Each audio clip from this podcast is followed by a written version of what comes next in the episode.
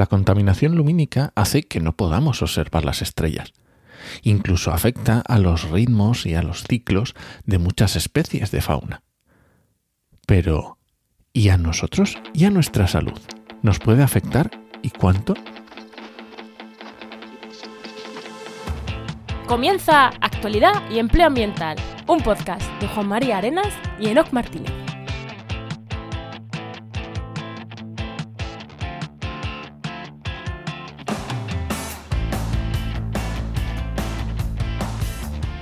Buenas, soy Juan María Arenas Y aquí Enoc Martínez, y este podcast cuenta con el patrocinio de GeoInnova. profesionales expertos en territorio, medio ambiente y sistemas de información geográfica que puedes encontrar en www.geoinnova.org. Hoy, en el programa 174 del martes 4 de abril de 2023, hablamos sobre contaminación lumínica y sueño, su efecto sobre el sueño. Bueno, de sueño bastante también, ¿eh? Y no es porque estemos grabando a las 4 de la tarde, que es la hora de la siesta, no. Vamos a hablar de sueño porque tocaba. Pero antes, pero antes de darle paso al invitado, ¿no? ¿Qué tal? ¿Qué tal tu semana? Pues muy bien, muy bien, grabando un montón de podcasts también, grabando y editando podcasts de RSC, de Rescate Sostenible Corporativo con Paula, que estamos adelantando un poquito porque llega Semana Santa y tampoco queremos estar ahí en Semana Santa grabando. Eh, eh, Spoiler, este también lo estamos grabando antes, ¿eh? No estamos grabando en Semana Sí, Santa tampoco. este. Tampoco estamos grabando. Aunque, en Semana aunque sale en. Semana Santa, no, no estamos grabando. ¿Y tú qué tal tu semana, Juan? Pues yo bien, con bastantes proyectos que han entrado además diferentes, con universidad, una licitación pública en la que vamos a participar en principio. Bueno, bastante, bastantes cositas ahí. De estas que no se pueden contar, pero que a nivel empresarial dices, esto era ser CEO de una empresa, ¿no? Vale. Esto era, ¿no? Esto era, esto era. Y nada, pues Muy con bien. bastantes cositas ahí, la verdad que, que contento. Muy bien. ¿Paso a la invitada? Venga, vamos allá. Venga.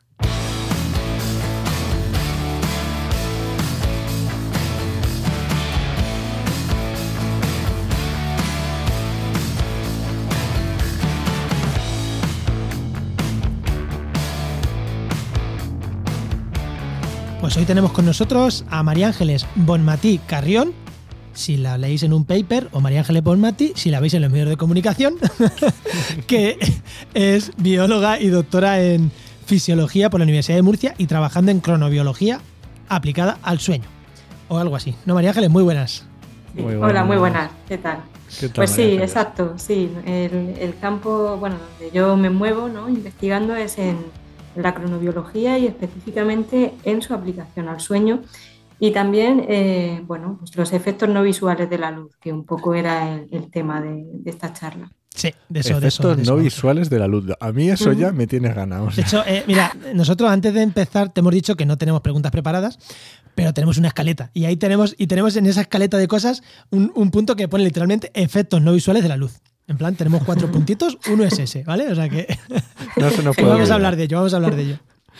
Bueno, María Ángeles, la pregunta que hacemos a todo, que hago a todos los invitados. Eh, cuando eras pequeña, ¿qué querías ser de mayor y cómo has llegado a trabajar en cronofisiología, cronobiología?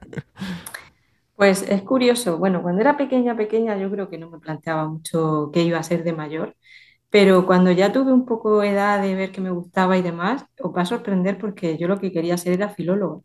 Filóloga. Yo, yo quería estudiar filología hispánica, Anda. pero un día viendo, yo creo que era un programa de estos de redes que, que ponían en, en televisión española, dije, dije, jolín, esto de- del estudio de la vida me parece súper interesante. Y entonces me hice mis cálculos mentales, porque pensé, la filología siempre va a estar ahí y al fin y al cabo estudiar la distancia, cualquier historia de esta, mira, siempre, siempre va a estar esa opción. Pero me planteé que una carrera de, de ciencias quizá en el momento de, de la vida en que me encontraba, pues era el momento de, de elegir eso, sobre todo si de entrada me interesaba.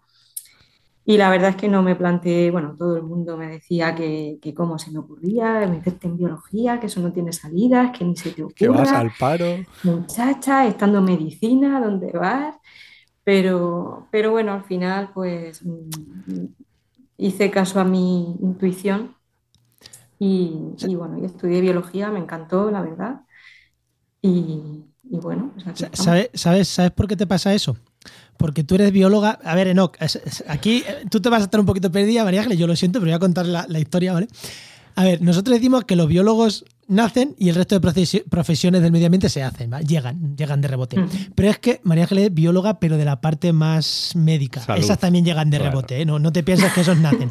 Claro, si tuviera nacido bióloga, como yo, que nací biólogo, yo nací biólogo, eh, da igual. O sea, mi padre también intentó decirme que hiciera otras carreras, pero tenían asumido que no. Había nacido biólogo. O sea, ya está. O sea, eh, a, los que nacemos biólogos no nos lo quitan de la cabeza. O sea, eso se les pasa por la cabeza. Oye, te dan nota para hacer medicina. Pero es que lo están diciendo con la boca chica porque saben que no vas a hacer medicina, que vas a hacer biología.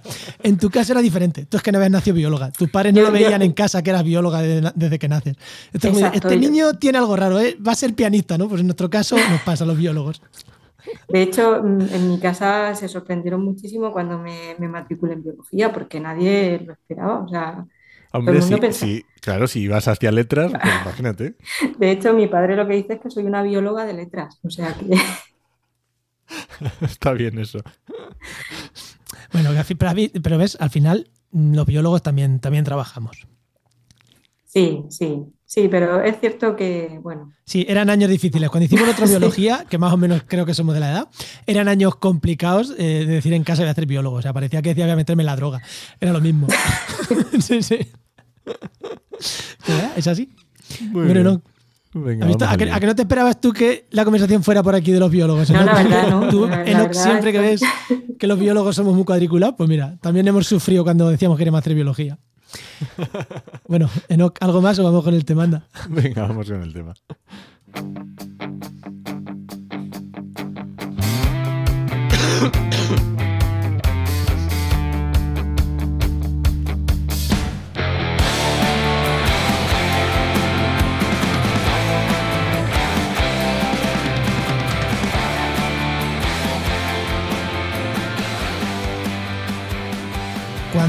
Escuchamos la palabra contaminación lumínica, a muchas personas nos viene a la cabeza que, joder, ahora salgo a la calle en mi ciudad y no puedo ver las estrellas. Para ver las, estrellas en mi pueblo, ahora me tengo que ir a las afueras para ver las estrellas. Y sí, eso puede ser contaminación lumínica. Pero ojalá que todos los problemas de la contaminación lumínica fuera no poder ver las estrellas. Y hoy vamos a ver que eso es una nimiedad al lado de todo lo que nos provoca la contaminación lumínica. Porque María Ángeles, primero empezamos por el principio. ¿Qué es la contaminación lumínica? Aparte de eso de que no te deja ver las estrellas bien. Bueno, pues ahí hay varias definiciones. Eh, la más, digamos, general eh, sería todo exceso de luz artificial que está iluminando algo que de otro modo estaría oscuro. Eso digamos que es, la definición más, eh, pues eso, más, general, ¿no? Más todo aquello que, que, de otra forma estaría oscuro es contaminación lumínica. Luego es verdad que hay otras definiciones menos, eh, o sea, más, Dime, dime. No, no, que es que dicho así, alguien nos puede decir, hombre, contaminación, que mi pueblo no esté a oscuras por la noche, igual no es malo. ¿sabes? Igual. Sí, exacto. Por eso, por eso, bueno, hay otras definiciones y bueno, hablan de ese exceso de luz esa luz que no se está utilizando para, para nada, como tú dices, en, tu pueblo tiene que haber luz. Bueno, la ciudad, vamos a hablar más de una ciudad, porque es verdad que en un pueblo los problemas de contaminación lumínica igual son más pequeños que una ciudad grande. Bueno, bueno. ¿No? Bueno. Ahí, ahí la cosa. Pero, pero sí, efectivamente en las ciudades, pues bueno, pues ahí tenemos ejemplos, no sé si queréis que nombremos alguno, pero sí, sí, lo que quieras. en el Levante está claro que, bueno, pues Valencia, Barcelona, todas esas zonas y por supuesto las grandes capitales, pues tienen un exceso de, de iluminación que a menudo además se ha considerado como, mm, se, ha contado como eh, un, ejemplo de desarrollo. ¿no? Cuando un político quiere hablar de lo desarrollada que está su ciudad y, bueno, de, la tecnología, del tal, del comercio, de la economía, pues te enseña un mapa que es el mismo mapa que utilizamos nosotros para denunciar la contaminación lumínica. Es verdad, te, enseñan, dicen, mira cómo estábamos en los años 60 y mira cómo estamos ahora. Claro, ha cambiado muchísimo, pero eso en realidad es negativo. Es decir, no, debería ser incompatible un desarrollo adecuado con eh, pues, evitar esos niveles de contaminación lumínica que, como habéis dicho, pues tienen, tienen efectos muy negativos. Y sí que me gustaría, bueno, decías que sería una nimiedad lo del cielo y demás, lo de ver el cielo nocturno. Mm, fíjate que, que es un elemento de nuestra cultura que nos han robado a la mayoría de las personas. Sí. Desde, los inicios de la humanidad, bueno, el ser humano se ha fijado en el, en el firmamento, en el firmamento, en el cielo nocturno. Y tú ahora vas a un colegio y, preguntas si saben lo que, o sea, si han visto alguna de la Vía Láctea y la mayoría de los niños no la han visto. Entonces, es, es cierto que, hay otros efectos, eh, bueno, pues en términos mm, medioambientales, en términos de salud, que quizás son los que se llevan el protagonismo cuando hablamos de contaminación lumínica, pero no hay que olvidar que nos están robando una parte de nuestra cultura. Muy interesante, sí. Sí, de un Oye, punto de vista... Ángeles, eh, Eso me parece un punto de vista muy, muy, muy chulo. ¿No? Sí, eh, claro, has, hecho una referencia que me, ha llamado la atención porque decíamos al principio, ¿no? Es que es donde era, está oscuro, eh, por defecto tiene que estar oscuro y ahora tiene, hay luz, ¿vale? Pero has, has hecho una puntualización que es luz que no estamos usando para nada. Porque claro, yo entiendo que en algunas circunstancias, pues oye, tiene que haber luz, o ahora tendrá que haber farolas, o en determinadas circunstancias, pues es necesaria la luz, perfecto, ya está. Pero claro, dices, luz que no estamos usando para nada. Entonces, esto, eh, quiero decir, ¿qué pasa? ¿Que mm, iluminamos por defecto o cómo? Sí, bueno, iluminamos en exceso. Em, realmente, para, ¿para qué se utiliza la luz en el alumbrado público? La luz, bueno, ¿Para qué ponemos alumbrado público en las ciudades? Para ver por dónde vamos, básicamente, para no tropezarnos, para no ir chocándonos con elementos del mobiliario urbano. Eh, sin embargo, esa luz, para empezar, en, muchos casos se está dispersando hacia la atmósfera, es decir, no está iluminando lo que tiene que iluminar, sino que buena parte de lo que emite esa, lámpara se está yendo, yendo pues a, precisamente a no dejarnos ver el cielo nocturno, a interferir en las migraciones de las aves, a interferir con la reproducción de algunos animales. Es decir, que no se está iluminando para que podamos utilizar nosotros esa luz con, eficiencia. Por lo tanto, por lo tanto es esa luz que, estamos perdiendo de alguna forma o, que, que, realmente no la estamos utilizando, sino que se va al medio a contaminarlo, pues eso es lo que llamamos eh, contaminación lumínica. Vale, pero por esa parte también, eh, por rizar un poquito aquí un poco más, claro, aunque lo estuviéramos aunque lo estuviéramos utilizando, dicen, no, no, es que en Madrid tiene que estar súper iluminado porque es que hay coches, hay calle y tiene que estar súper iluminado. Claro, pero si a mí me está afectando para dormir, entiendo que también que se llame contaminación o no, dependerá también de que nos produzca algún daño, porque si no nos produce ningún daño, igual no es tanta contaminación, o sea, no es tan grave que esa contaminación, o, no podemos llamarlo que sea ni contaminación, ¿no? O en las definiciones no se mete eso de que produzca un daño a la salud. Siendo estrictos, eh, eh, la luz sería un contaminante independientemente del daño que nos produzca. Vale. Dicho eso, eh, pues sí que se sabe que la pérdida de la oscuridad eh, supone un perjuicio para, tanto para la salud humana como para la salud medioambiental, digamos. Eso, eso, es, eh, eso está claro, es decir, estamos perdiendo la noche, estamos perdiendo la oscuridad. Y, esa pérdida de la oscuridad supone que el contraste entre el día y la noche se reduce. Y ese contraste entre el día y la noche es esencial para mantener eh, nuestros ritmos circadianos, digamos, en hora. Y ya no solo para nosotros, sino eh, hay, como bien sabéis vosotros que venís de, bueno, pues de, la cosa ambiental, eh, hay animales cuyo nicho ecológico requiere de oscuridad y se la estamos robando, se la estamos robando. Entonces es una manera también de destruir un hábitat. Y, y, ojo, hay animales que su nicho biológico requiere del amanecer o del anochecer. Eh, no es normal escuchar mirlos a las 3 de la mañana. No es normal. Están a las 3 de la mañana porque hay iluminación, si no, no estarían cantando a las 3 de la mañana. Lo digo cuando venimos de fiesta con 20 años, a las 3, a las 4 de la mañana y escuchamos los mirlos, no, no es normal eso. Exacto, exacto. Eh, bueno, pues, pues esa contaminación lumínica lo que está haciendo es robarles su noche, ¿no? Robarles su, ese periodo de oscuridad que necesitan para estar sincronizados con, ese ciclo natural que es el día y la noche. Eh, eliminar como hacemos la oscuridad, y, además hay que tener en cuenta otra cosa, eh, que es que la contaminación lumínica eh, se expande, o sea, lo, que hagas en una zona va a llegar a la otra. Es decir, eh, quizá incluso más que la contaminación acústica, que la contaminación acústica, vamos, yo soy una, convencida de, de, la lucha ¿no? contra ella, pero es cierto que la contaminación lumínica tiene un nivel de dispersión importantísimo eh, a nivel ambiental. Entonces, lo que tú hagas en un punto va a repercutir eh, en lo que pasa a, varios kilómetros de ese punto. Vale, María Ángeles, y ya que has nombrado el término de, eh, circadianos, de ciclos circadianos, y hemos has entrado un poco más en esta parte, eh, introdúcenos un poco más eh, cómo, cómo funciona o cómo, cómo nos afecta. Sí, lo que es lo que es la cronobiología, que... igual alguno el palabra que he dicho antes ha quedado todavía está grillado en plan, ¿qué, cojones es eso? Pues cuéntanos qué es. Vale, pues, pues la cronobiología no es nada extraño, no es nada esotérico, no es ninguna pseudociencia, porque lo digo porque se ha hablado mucho de que si los biorritmos, que si no sé qué. Nosotros en, en bueno, la cronobiología es la rama de la fisiología que se encarga del estudio de los ritmos biológicos. Hablamos de ritmos biológicos la palabra biorritmo sería perfectamente válida desde el punto de vista semántico. Pero es cierto que lo de los biorritmos, digamos que se lo adueñaron pues ciertos entornos esotéricos, no sé si, conocéis, bueno, que en función de que, en qué época del año nacías, te iba a, pasar no sé cuántas cosas, ibas a tener un carácter, otro. Esto no tiene nada que ver con eso. Entonces, la terminología que utilizamos es ritmo biológico. ¿Y qué es un ritmo biológico? Pues, eh, bueno, pues la variación a lo largo del día o, de, del tiempo, mejor dicho, de las variables de nuestro organismo.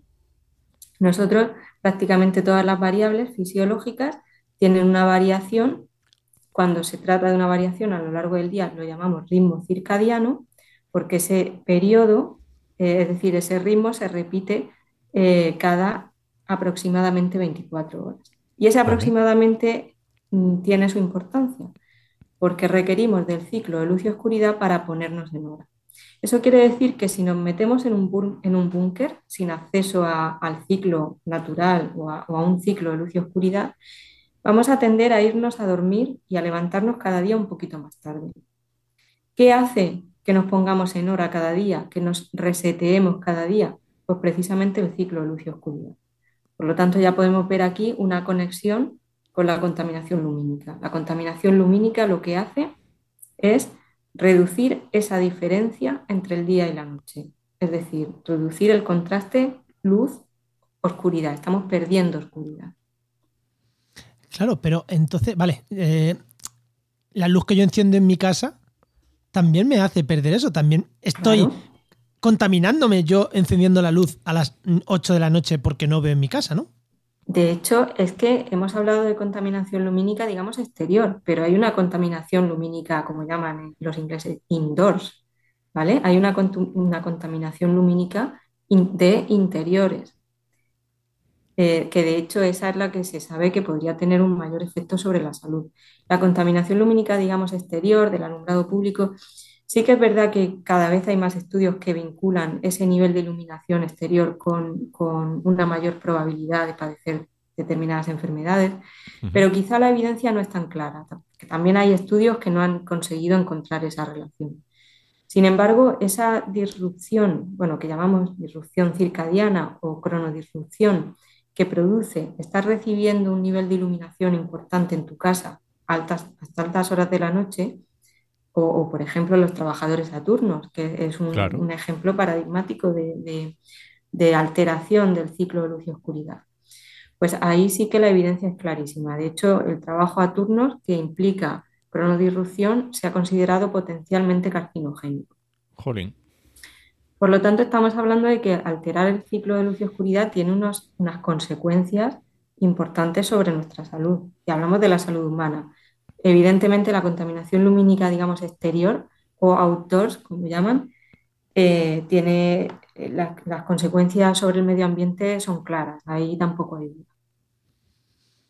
Joder, vale, vale. O sea, la luz, incluso el móvil este que nos ponemos antes de acostarnos a ver el móvil, imagino que será contaminación. Nos estamos contaminando. O sea, es como si pues sí, las pantallas de hecho se consideran un, factor importante a la hora de tener más dificultad para conciliar el sueño o incluso tener una peor calidad del sueño. Ahí, claro, ahí hay dos cosas. Por un lado, las pantallas emiten luz y además emiten luz de una longitud de onda em, que es la que nos activa precisamente. Es la que nos pone en hora por las mañanas, pero también es la que nos activa más cuando llega la noche.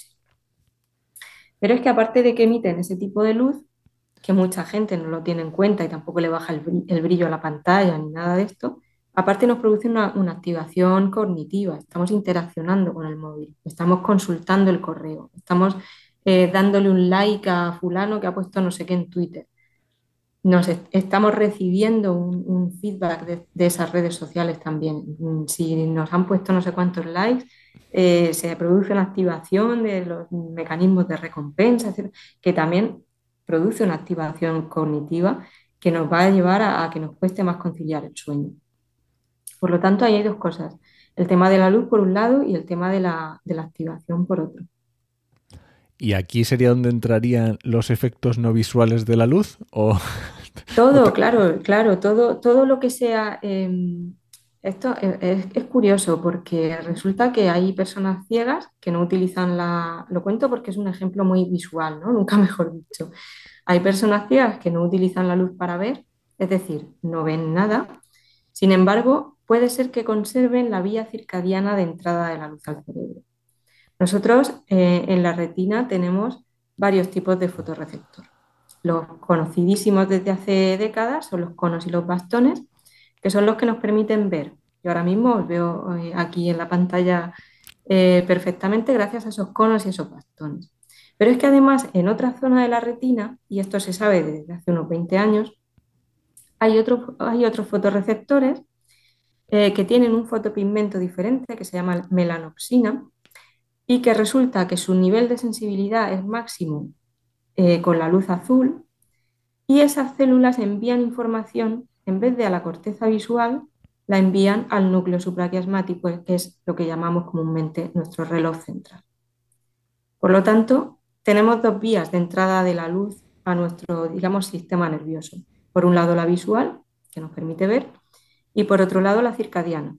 Puede ser que tengamos muy jorobada la, visión y no veamos nada, pero que nos quede una vía circadiana y por eso es importante que las personas ciegas eh, no solo cuiden sus ojos, que hasta hace un tiempo, pues bueno, una persona que no ve, eh, digamos que descuidaba el, el, cuidado de sus ojos, ¿no? Es importante que se cuiden los ojos y también es importante que esas personas, a pesar de no ver, se expongan correctamente a un ciclo de luz y oscuridad. Que a menudo, esto sorprende mucho, ¿no? Porque eh, a menudo, pues personas ciegas que o bien viven solas o bien viven con otra persona también invidente, pues al final lo que hacen es que, a no ser que tengan una gran actividad social y demás, pero hay veces que ni suben la persiana porque no la, no la utilizan, no utilizan la luz para ver. Es que estaba pensando justo eso, el tema de las mm. persianas, claro. Porque si no, si, no lo necesitas, ¿para qué? ¿Para qué? ¿O para qué encender una luz por la mañana? Sí, efectivamente. Entonces, em, es, un asunto muy curioso que llama mucho la atención y, refleja muy bien lo que, lo que es la luz y los efectos no visuales de la luz, ¿no? que al final es lo que interesa cuando hablamos de cronobiología. Ostras, sí, sí, no, pero que es que otro, otro ejemplo que voy a poner yo, que, es, que seguro vas a corregir, es la producción de la leche materna, ¿no? Se produce más por la noche que por el día. Y es por timar de estos también de, la luz, de los ritmos circadianos, y, se produce más. O sea, que por la noche es como que cuando se regula la producción de la leche materna, es por, es por la noche, por lo que tengo yo entendido. Pero es que te voy a decir más. O sea, eh, en la leche materna va melatonina. La melatonina es una hormona que produce la glándula pineal y se produce por la noche y en oscuridad. Cuando hay luz, se inhibe la, secreción de melatonina, que ese es otro de los eh, aspectos importantes cuando hablamos de contaminación lumínica. Hasta qué punto nos está afectando a la producción de esa hormona, que esa hormona, aparte de que a nosotros los humanos nos ayuda a dormir, tiene infinidad de otras de funciones en el organismo. Y bueno, es, principalmente es un cronobiótico, ¿no? Le dice a todas las células del organismo que ha llegado la noche. Em, pues ya que hablabas de la leche materna, resulta que obviamente por la noche la leche materna contiene más melatonina y eso sirve para sincronizar también los ritmos del bebé que la toma. Sí, sí, de hecho los niños de teta duermen mejor, se supone, que los de biberón, por eso, en principio. Exacto. Y ya no solo, bueno, de biberón, eh, de hecho en el, bueno, en el libro que, acabamos de publicar se habla de eso, ¿no? Como incluso en los bancos de leche convendría etiquetar la leche extraída con la hora a la que se ha extraído, porque si no tú puedes estar dando una leche que se, que se extrajo por la noche a un niño por la mañana. Ostras. Y eso pues va a No, no, no se hace, que- ¿eh? eso ya te digo yo que no se hace. Ya, ya, ya lo sé. Porque, porque aquí eh, mi, mi- mi chica es eh, donante de leche y apunta el día, pero no apunta la hora. No, la hora, ¿verdad? No, no, no. se Pues ya hay, hay estudios y investigadores en este asunto que recomiendan que, que se haga, porque al final la leche materna se considera también un sincronizador para el recién nacido. Y, y claro, se está ahí, es, es como una especie de, no sé cómo decirlo, una especie de contaminación lumínica rara, pero, pero sí. No, llega por, no llega por donde la esperábamos, pero sigue siendo contaminación Claro, lumínica. está transmitiendo una información eh, del día que, que es incorrecta, que es un poco lo que pasa con la contaminación lumínica. Pues yo creo que aquí es vamos a tener leche en los hospitales para todos los prematuros darle leche materna y después ya nos preocupamos de esos problemas. O sea, que, que- que Claro, muchas del sí, problema es que sí, sí. no hay bastante bancos de leche, con lo cual No, y, y claro, no, y tampoco hay recursos para. Sí, Por sí, eso, por sí eso, que claro, vamos- pero bueno, vamos, primero a lo más urgente, que igual es mm, que esos niños Sí, tengan una leche sí. mm, de, de humano para darle, más Sí, que, sí, más que de claro. fórmula. Vale, Mm. Enoch, Y sí, eh, hemos, ya hemos hablado, has, tocado varias ocasiones hablando de efectos, efectos eh, perjudiciales eh, para la salud. ¿Qué efectos? Porque a lo mejor mm, mm, alguien que nos está escuchando dice, pues bueno, pues a lo mejor un día que estás más dormido o sabes lo que quiero decir. Pero, ¿qué efectos realmente produce en la salud o puede llegar a producir a la salud es, ese- esa contaminación lumínica? Bueno, aquí eh, es importante diferenciar entre lo que es contaminación lumínica ex- exterior, es decir, ese halo luminoso que se genera en las ciudades, y, lo que es contaminación lumínica interior. De la exterior nos podemos aislar relativamente bien. Eh, si una persona se mete en casa y baja la persiana, que este es otro tema, el de las persianas, que si queréis luego trataremos, Ujú.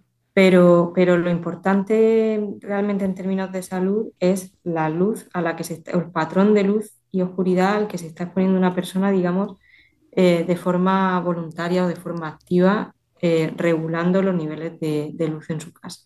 Sí que es cierto que, que, como decíamos antes, esa iluminación eh, medida, por ejemplo, por satélite, la contaminación lumínica, esos mapas que tenemos, sí que es cierto que ya hay estudios que, que vinculan ese nivel de contaminación lumínica con mayor probabilidad de padecer enfermedades. Incluso eh, procesos, bueno, pues como determinados tipos de cáncer. ¿vale? Se ha visto una correlación entre mayores niveles de contaminación lumínica y mayor eh, probabilidad de padecer un tipo de cáncer, bueno, de mama, de próstata, no sé si de pulmón también se ha visto. Estos estudios además se están controlando para otros factores, porque podríamos pensar que bueno, una ciudad hiperiluminada también es una ciudad más contaminada. Contaminada, claro. Mm, exacto. En principio son estudios que co- han controlado estadísticamente para estos factores y afirman que incluso controlando para esos factores eh, se obtiene un efecto de, de la contaminación lumínica. Sí que es cierto que hay que ser muy cauto con esto, porque eh, ahora mismo no hay un cuerpo de evidencia suficiente como para afirmar que la contaminación lumínica per se produce cáncer. Evidentemente esto no lo podemos decir. Sí que va habiendo cada vez más estudios, otros que no consiguen demostrar esa relación, pero lo que está clarísimo es que cuando una persona se está exponiendo a un ciclo de luz y oscuridad alterado, pues esa persona va a tener un proceso que llamamos de cronodisrupción, que es eh, un desajuste entre su hora endógena y la hora eh, externa, la hora que le marca el reloj o la hora ambiental. Ese desajuste además puede producir que se produzca una- un, digamos, un desorden temporal interno de nuestros procesos. Nuestros procesos, bueno, a veces decimos que en cronobiología el, el orden de, de los factores sí que altera el producto. ¿Vale? Eh, es importante que los procesos fisiológicos ocurran en su momento. Esa eh, descoordinación del ciclo natural de, de luz y oscuridad, esa falta de contraste entre el día y la noche, puede repercutir precisamente en que aparezca ese desorden temporal interno, lo cual quiere decir que va a haber procesos que se tenían que producir a una hora, que no se van a producir a esa hora, y otros que se tenían que producir a otra y no se van a producir a esa hora. Si pensamos en, los ritmos mm, circadianos como si fueran una orquesta o un grupo, eh, de música, pues eh, imaginemos que una partitura está perfectamente ordenada, de forma que cada grupo de instrumentos, en el caso de una orquesta, va a entrar a tocar su parte en el momento que le corresponde. ¿vale? El director de orquesta va a estar ahí pautando en qué momento tiene que entrar cada grupo. Ese director de orquesta sería, digamos, nuestro reloj central, ese núcleo supraquiasmático que tenemos en el cerebro y digamos que va a ir pautando en qué momento entra cada proceso fisiológico, ¿no? ¿Qué ocurre con la contaminación lumínica? Con la contaminación lumínica, o, bueno, con esa alteración del ciclo de luz y oscuridad, lo que sucede es que el director de esa orquesta pierde un poco la noción de lo que tiene que hacer. Se ha tomado cuatro copas. Exacto. Entonces, bueno, pues la orquesta pierde un poco el norte. Y eso que era una sinfonía con una armonía, con pues, pues algo armonioso, deja de ser armonioso y se convierte en ruido. Bueno, esto es simplemente un símil para entender un poco qué es esa cronodisrupción. ¿vale? Lo, que, lo que era armonía en nuestro organismo, lo que era que cada proceso fisiológico tuviera lugar en su momento, se puede convertir en ruido. ¿Y esto por qué tiene su importancia? Pues porque, em, claro, podríamos decir, bueno, pues que cada cosa funcione cuando quiera, ¿qué manda? Bueno, pues sí da, porque resulta que esa cronodirrupción se ha visto que tiene relación con la aparición pues, de enfermedades metabólicas, diabetes, obesidad, eh, con la aparición de enfermedades cardiovasculares, con mayor probabilidad de padecer un infarto de miocardio, un ictus, etcétera. Se ha relacionado también con eh, el deterioro cognitivo, con efectos sobre la salud emocional. Ahí lo el jet lag no deja de ser algo así. El cambio de hora. Eh, también. Eh, y, bueno, y también se ha visto que tiene relación con el envejecimiento prematuro y con algunos tipos de cáncer. De hecho, como hablábamos antes, pues el trabajo a turnos, que es, digamos, el, el ejemplo más paradigmático de lo que es cronodirrupción, pues sabemos que entre las personas que trabajan por turnos eh, hay una mayor incidencia de algunos tipos de cáncer. No te, has dejado nada, ¿eh? Bueno, no sé, yo, acabo de mandarle un WhatsApp a mi chica de... Mm, desconecta la luz de las bombillas que aquí vamos a vivir ya con el vamos a vivir ya con lo que marque el sol. No, a ver, no, no, no hay que ser tampoco no hay que ser extremistas, pero bueno, sí que hay que conocer que, bueno, que la forma de vivir que tenemos en ocasiones pues, puede tener unos efectos nocivos sobre, nuestra salud y ser consciente de eso e intentar, dentro de que somos eh, una sociedad eh, organizada con, que vive con luz y con acceso a luz eléctrica y que está genial que sea así, porque sin ir más lejos no podríamos estar hablando ahora mismo. Si, sin eso, si no tuviéramos acceso a, la electricidad, pero dentro de eso intentar utilizar los recursos que tenemos de la forma menos eh, dañina posible, no solo para nosotros, sino también para eh, el medio ambiente, que, que, al fin y al cabo es nuestro hogar y es nuestra casa y, y aunque sea por un tema egoísta, hay que intentar protegerlo nos quedan dos, dos cosas que quiero tratar rápido porque hemos tratado todo. Una, que nos lo has dicho tú, las persianas. Has dicho, luego lo tratamos. ¿Qué nos quieres decir de las persianas? ¿Que están bien y que las echemos? o al revés, porque yo, joder, yo alguna vez pienso, ¿es mejor bajar la persiana hasta abajo? ¿O es mejor dejar la subida para que, entre? A mí personalmente me gusta más que entre la luz del día. Que me guste a mí no que en casa lo haga porque. Mm. Ahí le ha dado, o sea, muy bien, e, e, es esa la cuestión. Eh, dormir con algo de luz bueno, han salido recientemente algunos estudios que hablan de, problemas de salud, de hecho, hablaban de, trastornos metabólicos por dormir con una lucecita en, la habitación, una luz de no muy alta intensidad, es decir, que dormir con luz tiene un problema. Entonces, eh, dicho eso, eh, claro, la opción es bajar la persiana. Como bien dices, eso nos impide despertar de forma natural con el amanecer. ¿Qué es mejor? Bueno, pues que cada cual eh, decida. Eh, es difícil dar una solución a eso. Si yo no me subo la persiana o no me pongo el despertador, a mí me dan las 12. Claro, no, no, no. Y además, eh, claro, que lo ideal. o sea, no, me dan las 12 porque tengo un niño que llevar al cole. Pero si no. que es como un despertador. Pero es cierto, el hecho de mantener la persiana levantada hace que entre luz al amanecer y esa propia luz nos va, nos va activando y además nos activa de forma mucho más natural y fisiológica que un despertador. Porque un despertador te interrumpe el sueño abruptamente. Claro. Se acabó dormir y para arriba. Ahí no ha habido una secreción previa de cortisol ni ha habido. El- la luz, cuando, cuando nos entra por la mañana en la habitación, pues nos va preparando de forma más fisiológica para el despertar. Por lo tanto, lo ideal, lo ideal, ¿qué sería? Pues, mm, claro, ha- hay que ser un poco millonario, ¿no? Pero tener persianas automáticas y programarlas. Bueno, poco ¿eh? Eso, eso me ha gustado como concepto. Hay que ser un poco millonario. O sea, hay que ser. Sí.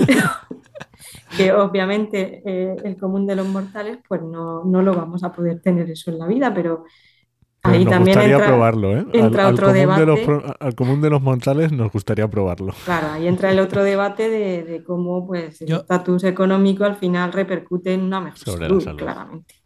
Cuando tienen niños que se levantan a las siete y media, mm, pase lo que pase, le puedes decir, oye, cuando te levantes, sube un poquito la persiana. Claro. Ya, ya te quedé levantar, ¿no? Que ellos sí que tienen, verdad, que los niños, verdad, que tienen el reloj, eh, con- o sea, son despertadores, ellos sí que son despertadores. Vale, y la última que te quería preguntar, eh, no sé, no, eh, tiramos ya con la última, que creo Sí, que sí, sí, sí, que sí, es- dale, dale. Vale. Sí, sí, justo. ¿Qué hacemos con el cambio de hora? Que es que justo hemos cambiado la hora ahora, ¿no? Si no me equivoco, estamos grabando antes del cambio de hora, pero cuando se emita ya ha pasado el cambio de hora, que creo que es a finales de, de marzo. ¿Qué hacemos con eso? Porque supongo que esto mm, trastocará bastante, ¿o no? Pues mira, esto da para otro podcast, pero vamos, vamos a intentar resumir. Para empezar, eh, la gente habla de que hay dos cambios de hora al año. Mm, Falso. Hay un cambio de hora que es el que se produce ahora, el que se ha producido hace unos días. Eh, ese cambio de hora nos saca del horario estándar y nos aleja una hora más del horario que deberíamos llevar.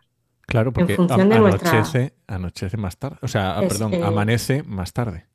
Claro, no- nos aleja de, por nuestra situación geográfica, nosotros deberíamos llevar la hora que lleva Portugal, que lleva Reino Unido. O sea, la hora de invierno, por así entenderlos. Mm, En invierno ya vamos una hora por delante de lo que deberíamos por nuestra situación en el uso horario. Pero bueno, asumiendo que esa fuera la hora, esa es la hora estándar que tenemos en, en invierno, eh, sí que no nos gusta hablar de horario de invierno y de verano. Hablamos de horario estándar, que es el que cubre el invierno y parte de la primavera y parte del, del otoño. Ujú. Y hablamos de horario de supuesto ahorro energético, que es en el que acabamos de entrar eh, hace unos días.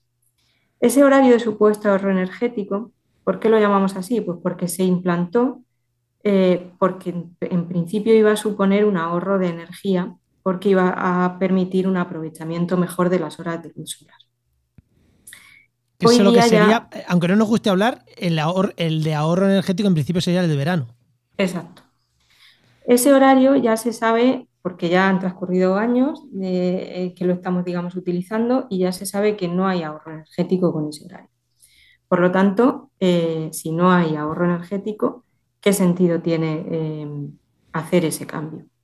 Bueno, pues un, senti- un sentido probablemente de intereses económicos de un sector de, de la población, pero eh, nosotros como cronobiólogos y, y, digamos, científicos que nos dedicamos a estudiar el sueño, tenemos que decir que ese cambio pues, no es beneficioso para la salud y que puede ser perjudicial para la salud. Vamos, es- sé que eres muy educada, pero aquí nos gusta cabrearnos con la, que la gente se cabre con nosotros. Los hosteleros, vamos a decirlo claramente. El turismo, la hostelería. Vamos a decirlo, ah, Clara, yo sé que Claro. el invitado puede ser educado, nosotros no. O sea, es así. A ver, sí, es un tema muy complejo el, de, el del horario, ¿no? Porque al final es lo que nos rige a todo. Al margen de, de la luz solar, al final tienes que entrar a trabajar a la hora que te marca el reloj. Ahí no hay Claro. más tutía. Entonces, es un tema muy complejo, afecta a toda la población. Y es verdad que quizá el horario que, llamamos, que se llama de verano comúnmente, pues puede beneficiar en algunos aspectos a determinados sectores de la economía.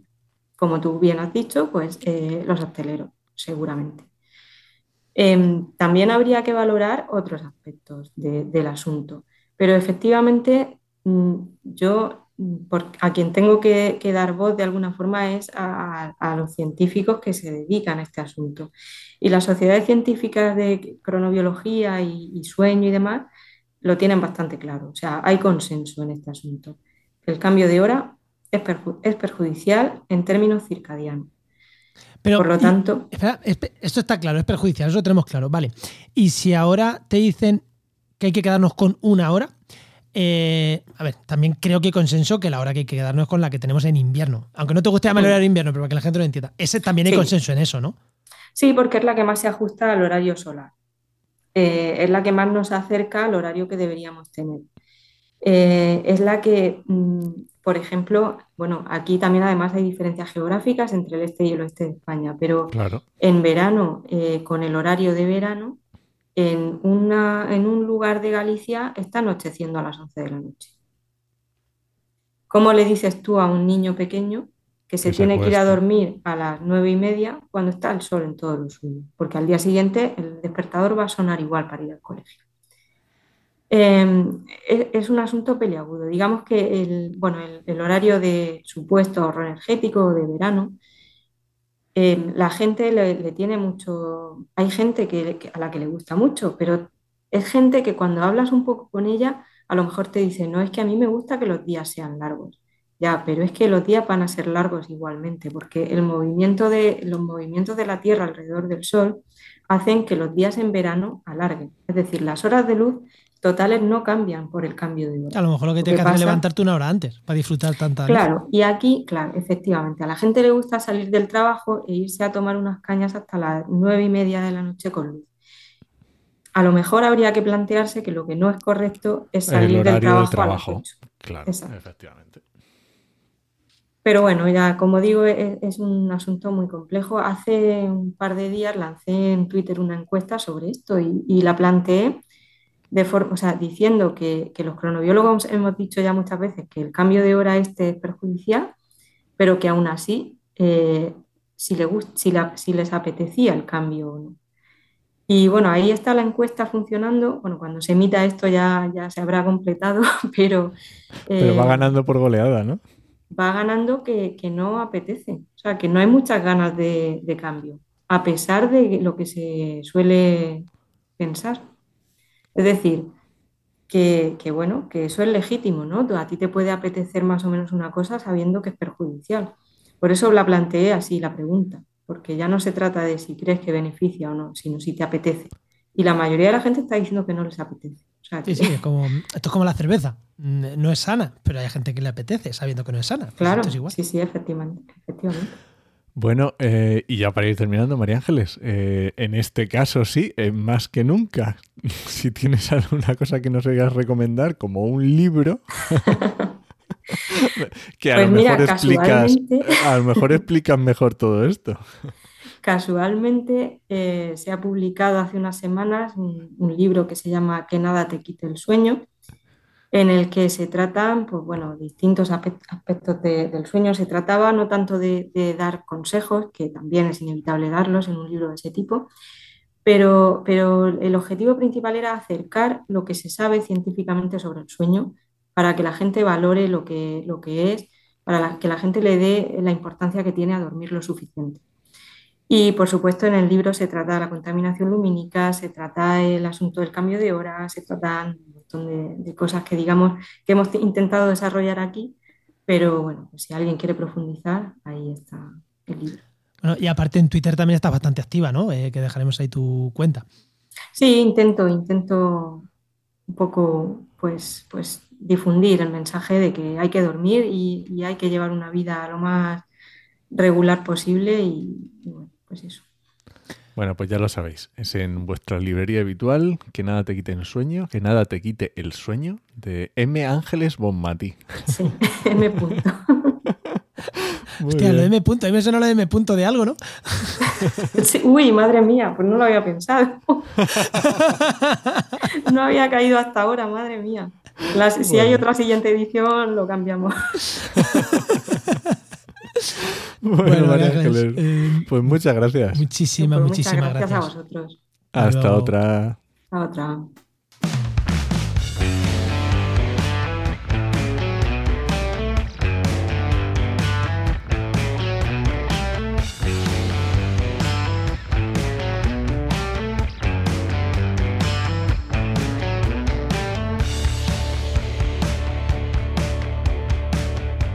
Ya, ya sabéis los que ha sido este programa, que con esta sintonía, ¿a quién tenemos detrás? Efectivamente, a nuestro amigo Luis Quesada. Muy buena, Luis, ¿qué tal? Muy buena, ¿Qué Luis. tal, Juan? ¿Cómo estamos, Enoch? Muy bien, muy Luis, bien. director de Heinova, que si alguien no se escucha, yo creo que esta música ya, ya es Luis. Ya escucha la música y es Luis, ¿eh? el que viene detrás. Me la voy a poner para otras cosas. Bueno, que, que hoy, hoy creo que cambiamos de tema, que llevamos hablando un montón de tiempo de licitaciones, proyectos, administración pública. ¿De qué vamos a hablar hoy, no? La gente se aburre. Pues de verdad que lo de licitaciones todavía yo tenía una idea, pero de esto no tengo ni idea. Esto, ¿qué, qué es esto de scrapeo de Google Maps? A ver, esto me lo tiene que Scrapeo de. Google Maps. Bueno, eh, si queréis os cuento lo que es scrapear una web. Bueno, para empezar no estaría nada mal, ¿no? Bueno, Bueno, cuéntalo yo- para quien no lo yo- sepa. Efectivamente, pero yo creo que Juan sabe perfectamente Sí, sí, lo sí. que es scrapear una web.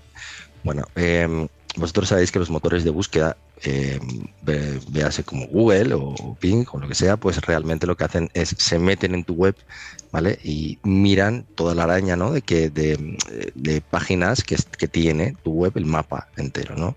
Entonces, mediante estas técnicas, ¿no? De, de los rastreadores, de los crawlers, pues lo que se trata es de conseguir toda la información que tiene esa web, ¿no? que va rescatando Google, que va rescatando, que se hacen mediante etiquetas, entonces eh, se, hace se hace una composición de qué es lo que tiene esa web. Entonces rescata toda la información que esa web muestra al público, ¿vale? Eh, eh, identificando aquellos valores, aquellos, eh, aquellos datos que a ellos les interesan rescatar, ¿vale? Entonces, si esto lo trasladamos a Google, pues eh, existen ciertas herramientas que lo que te permiten es que mm, meterse dentro de la página de Google Maps, Y- Vale. ir identificando en función de unos criterios de búsqueda aquellos resultados que te interesen y la información que te interesa de esos de resultados de búsqueda. Estamos hablando de Google Maps. Podría están, ser, están geolocalizados. podría ser, por ejemplo, yo qué sé, me interesa porque voy a montar un bar y me interesa saber los bares que hay en mi ciudad. Efectivamente. Entonces, Tú haces eso Mm. y empieza ahí a scrapear eh, Google Maps y te identifica todos los bares que tienes en tu ciudad. Te hace una lista, es- estamos hablando de, de una tabla, ¿vale? En la cual te, te, eh, georreferencia a través de coordenadas XY o las coordenadas de, de Google Maps eh, geográficas y eh, todos los valores identificadores que haya metido esa empresa dentro de Google Maps. ¿Vale? Pues nombre, teléfono, eh, dirección, si tiene email, si tiene el tema de aperturas, de aperturas de, puertas, yo qué sé, si tiene el menú, si tiene cualquier cosa que hayas metido en Google Maps que te permita meter en Google Maps, después eso te lo identifica. Y estas herramientas, Luis, mm, aparte de, bueno, creo que a muchos nos están ocurriendo estos ejemplos, pero eh, se usan mucho, eh, porque mm, entiendo que se se usan mucho, y, y- y lo siguiente, ¿qué dinerito tienen? ¿Son gratuitas? ¿Cuestan dinero? Pues a ver, eh, usarse se usan bastante. Yo- creo que los usan bastante. Nosotros desde el área de territorio, cada vez que vamos a plantear un análisis territorial, un estudio sobre un, sobre un territorio, utilizamos este, estas técnicas para eh, recuperar o tener una visión cercana. Ojo que ya sabéis que después mm, aparecen 100.000 eh, valores de mil identificadores de restaurantes o de lo que sea que ya no existen, o sea que no están abiertos al público. Eh, por eso después haces, vas haciendo filtros en función de pues, resultados, comentarios o lo que sea que tengan, ¿vale? O de fecha de creación, ¿sabes? Y, pero, pero bueno, yo creo que son interesantes por lo menos para tener ciertas ideas de cuál es la actividad económica del lugar, de, de cómo, qué es lo que, que puede haber ahí. O por ejemplo, como tú muy, muy bien has dicho, si quieres hacer una especie de identificación de, digamos, de venta potencial o de, de, de gente, bueno, que- co- co- competidores que tengas en, en la zona, ¿sabes? A nivel un poquito más particular, ¿vale? En ese sentido. Yo creo que es una herramienta bastante interesante, más que tiene diferentes tipos de, mm, digamos, de, de- formas, tiene- de formas de, de ver las, digamos, los resultados. eh, y además cada vez se están utilizando más, no solo desde Google Maps, sino también sé que hay eh, scrapeo también de LinkedIn, de páginas amarillas, de productos de Amazon. eh, realmente es que tienes de un No, montón. no, o es sea, que ya hay directamente lo- de todo sí, lo que os sí, sí. o sea, de, todo. Y no, y no es cara. Y ¿No es cara? No es cara, no, no, no es cara, no es cara, no es cara. Claro, es que no es piensa caro que te ahorra mucho. O sea, quiero decir, caro o barato. Es que dices, he pagado 100 euros por sacar este mapa. Dice, ostras, 100 euros. Dice, ya, ya, pero es que me hubiera llevado mm, 15 días de trabajo de un técnico. Pues, pues es barato. Claro, es que el caro y barato hay que ponerlo también en, lo que te da. Dice, 100 euros es mucho o poco. Pues depende, lo que te ahorre. Claro, sabes, es que pues tienes licencias, yo sé que por ejemplo tienes licencias de 50 a 100 euros y que prácticamente mm, te, funcionan a la maravilla. Lo que es que eso sí, tienes, como en todo, tienes que después que hacer un trabajo, un cocinado de esos datos, ¿vale? Y quedarte aquellos datos que realmente sean relevantes para tu estudio y que realmente sepas que el dato pues tiene valor y es, es verídico. ¿vale? Siempre vas a tener una fuente que no es oficial, ¿vale? Pero sí que puede ser indicativo de algo, ¿vale? Lo puedes cruzar con otro tipo de datos de fuentes oficiales, siempre. Eso es interesante. Claro. Claro, es muy interesante porque, eh, claro, yo me he enfocado en el ejemplo este típico del bar, que es, es muy, muy, digamos, muy focalizado, muy directo, pero me gustaba mucho la opción que ponías de a lo mejor decir para hacer un, un, un estudio más de territorio y de buscar con menos filtros, quiero decir, de, de sacar... es que, claro, imaginemos la cantidad de información que hay en Google Maps, desde sitios turísticos, desde... mm, es que hay, o sea, calles, direcciones de mm, las calles, eh, qué, qué dirección tienen, eh, los carriles, o sea, es que es espectacular la cantidad de información y puedes llegar esto a un nivel eh, bien dirigido y bien pensado cómo, es, cómo dirigir ese scrapeo, tiene que ser una pasada. Es que tú piensas que todas las eh, páginas que hay de temas de hoteles, de temas de aviones, de tema, en realidad son scrapeos.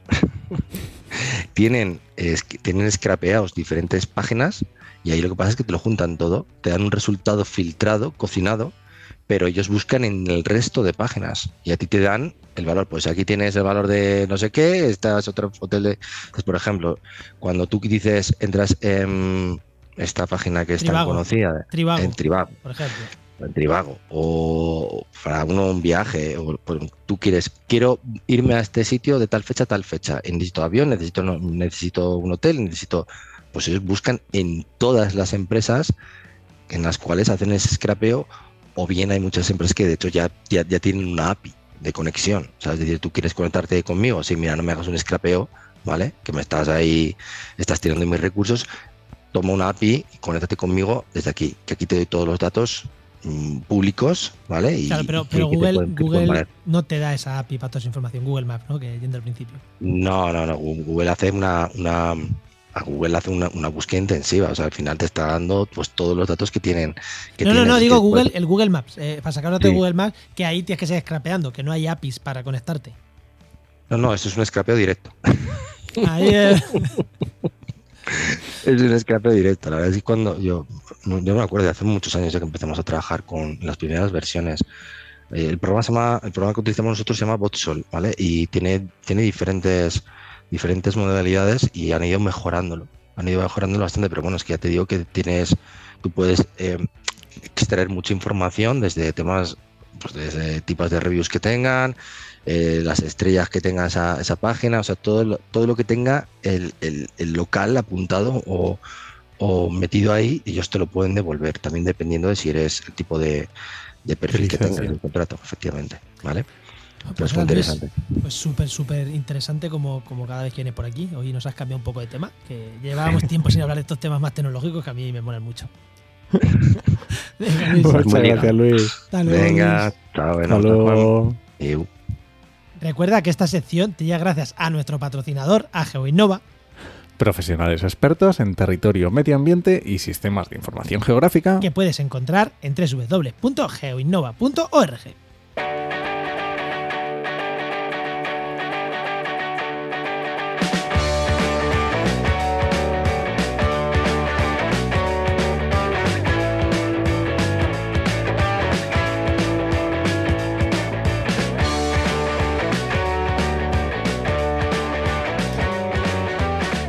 no, vamos terminando, ¿qué? Venga, vámonos. Que tengo, que tengo que mirar por ahí si soy un poco millonario, a ver si tengo unos cuantos millones por ahí para cambiar las persianas a de estas automáticas. Haz estos que se suben y se bajan. Estaría muy bien, ¿eh? Bu- Yo, te- yo estoy dispuesto a probarlo. bueno, venga, te voy a recomendar un podcast. Te voy a recomendar el podcast de El Gran Sistema La Tierra, de Adriana Domínguez Pinilla. No sé si la conoces, una chica muy maja. De algo, de algo la conozco, sí, sí, de algo, de algo. Muy bien. Pues su podcast está chulo y lo suele hacer una vez al mes, pero no es muy... Ahí, bueno, a ver si la convencemos. Para que si la haga convencemos, uno- sí, sí. eso, Ari, que que es, co- es compañera nuestra, trabajadora en, en Oikos MSB. Oikos, y Efectivamente. entonces, bueno, pues, si la conocemos de algo. Escucha su podcast que está chulo. Venga, pues nos vamos, ¿no?